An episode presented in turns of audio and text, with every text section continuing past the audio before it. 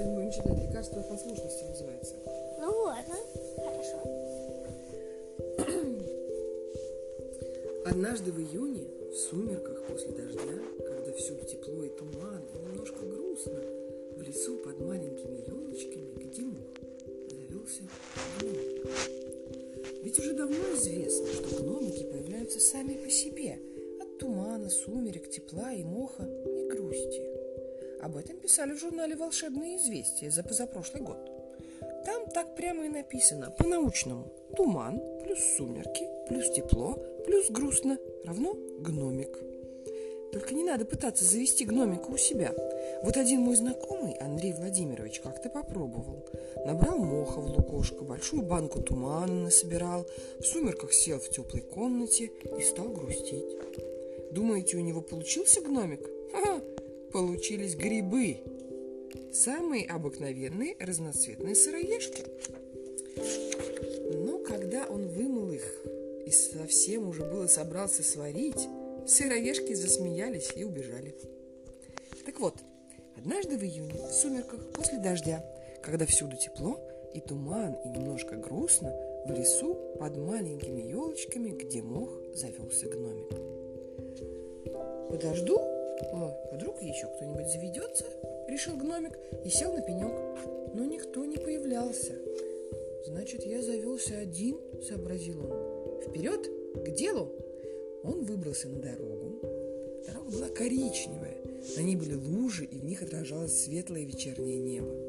В лесу становилось все тише. Птицы засыпали. От травы и дороги поднимался туман.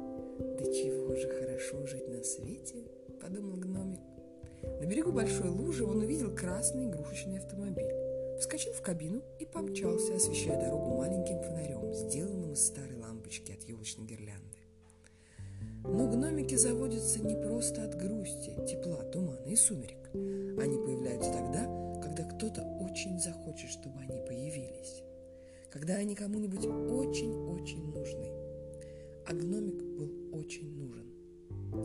Дело в том, что недалеко от леса, на берегу реки, в старом доме с колоннами жили ужасно примерные дети. Это был такой санаторий для ужасно примерных детей. Дети были совсем примерные. Они никогда не жгли костров, не приносили домой маленьких собачат и котят, не лазали по деревьям, не ходили гулять на крыше, не путешествовали по лужам и не пачкали одежду. Ну так не бывает. Так же не бывает, Лиз. Ну, одну капельку они точно от черешники могли сделать, но... Это ты можешь, а они ужасно примерные. Мама, Но они еще и- примерное? Примерные? Ну их можно ставить всем в пример. Вот я могу тебе сказать, вот, Лиза, у тебя не бывает чистой одежды, а у примерных детей бывают. Их ставят в пример. Так вот, они не разбивали коленки, не верили в гномиков. Они целыми днями ходили парами друг за другом, хором пели песню «Вместе весело шагать» и ябедничали друг на друга. Тоже мне примерные дети. Дети были до того примерные, что сам знаменитый доктор Пяткин не знал, как их вылечить, потому что от непослушности лекарства уже были, а от послушности нет.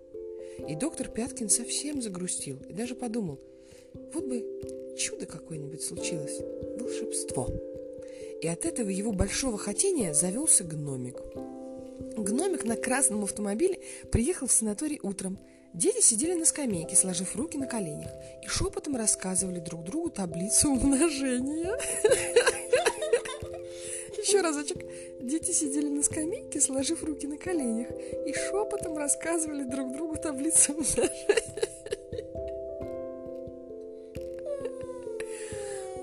Гномик поскорее превратился в маленького пушистого котенка и сел перед скамейкой, жалобно мяукая.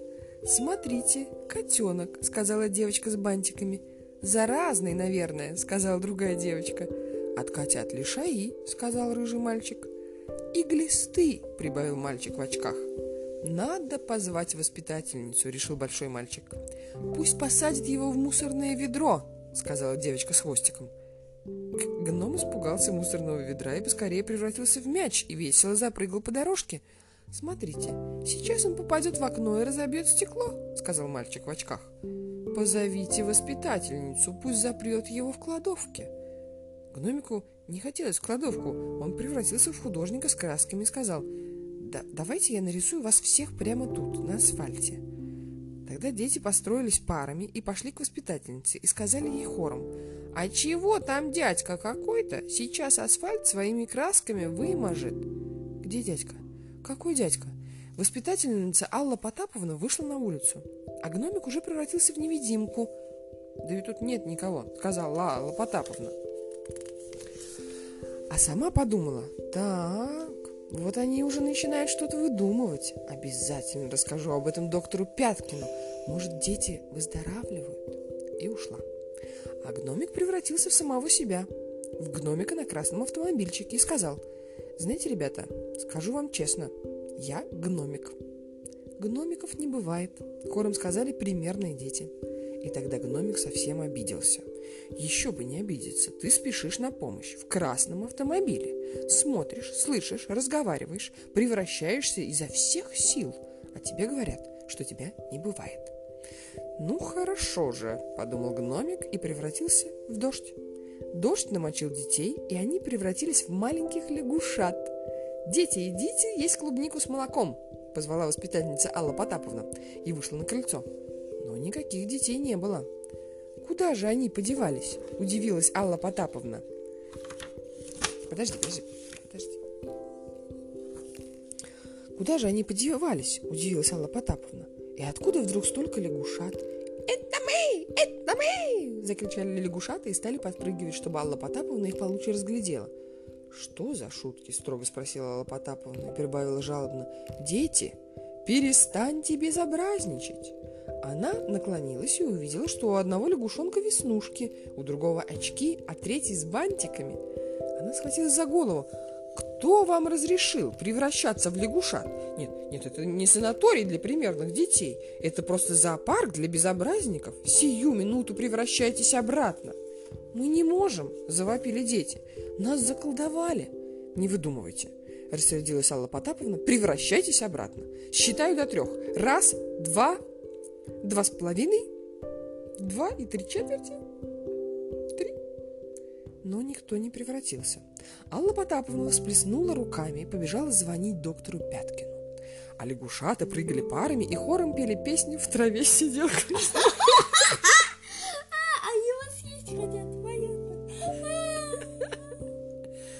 «Так вам и надо!» – сердито подумал гномик.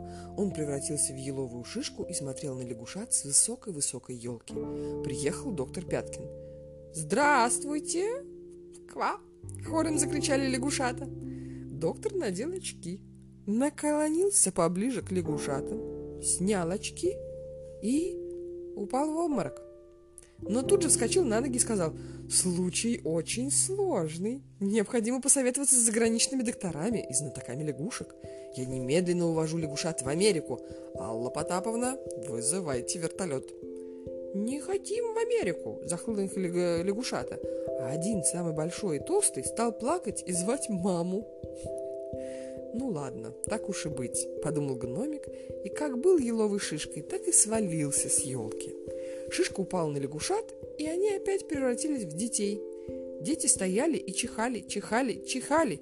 Из, них, из их носов вылетали очень красивые разноцветные бабочки. Когда бабочки кончились, доктор вытер лысину платком и спросил, «А, а бабочки-то как у вас в носах очутились?» «Это все он, он!» – закричали дети. Такой меховой, маленький, с бородой и в красной шапочке. То в мяч превратился, то в котенка. На красном автомобиле приехал. Гномик, в общем. «Э, но ведь гномиков не бывает», – сказал доктор Пяткин. «Еще как бывают!» – закричали дети. «Да вот он! Вот он!» На дороге сидел маленький и толстый щенок с висячими ушками. «Какой же это гномик?» – удивился доктор. «Это щенок. Он только притворяется щенком, а сам сейчас как превратит нас опять!» Доктор Пяткин взял щенка под пузико и внимательно рассмотрел. Щенок тявкнул, лизнул доктора в щеку. «Наверное, он есть хочет», — догадался толстый мальчик. «Надо было его сразу накормить». Лиз, вынь изо рта эту штуку, пожалуйста. надо было его сразу накормить, когда он в котенка превратился, сказала девочка с бантиками. Давайте же скорее его кормить, крикнул мальчишка в веснушках. Я ему свой суп отдам, а я компот, а я положу его спать к себе на подушку. Дети схватили щенка и потащили в дом. Удивительно, подумал доктор Пяткин, без всякого лечения за несколько дней примерные дети стали самыми настоящими выдумщиками. И правда, с тех пор дети перестали ябедничать, полюбили котят и щенков и верят в гномов. А гномик уехал на красном автомобильчике обратно в лес, спрятался в теплый мох и спит, пока не придет время снова появляться, если кому-нибудь понадобится. А щенок был настоящий щенок, а не гном. Щенок давно вырос, вырос и стал здоровенным барбосом. Мама, может еще что-нибудь? И, а, давай уже спи. Нет, пожалуйста. Спи уже давай, давай.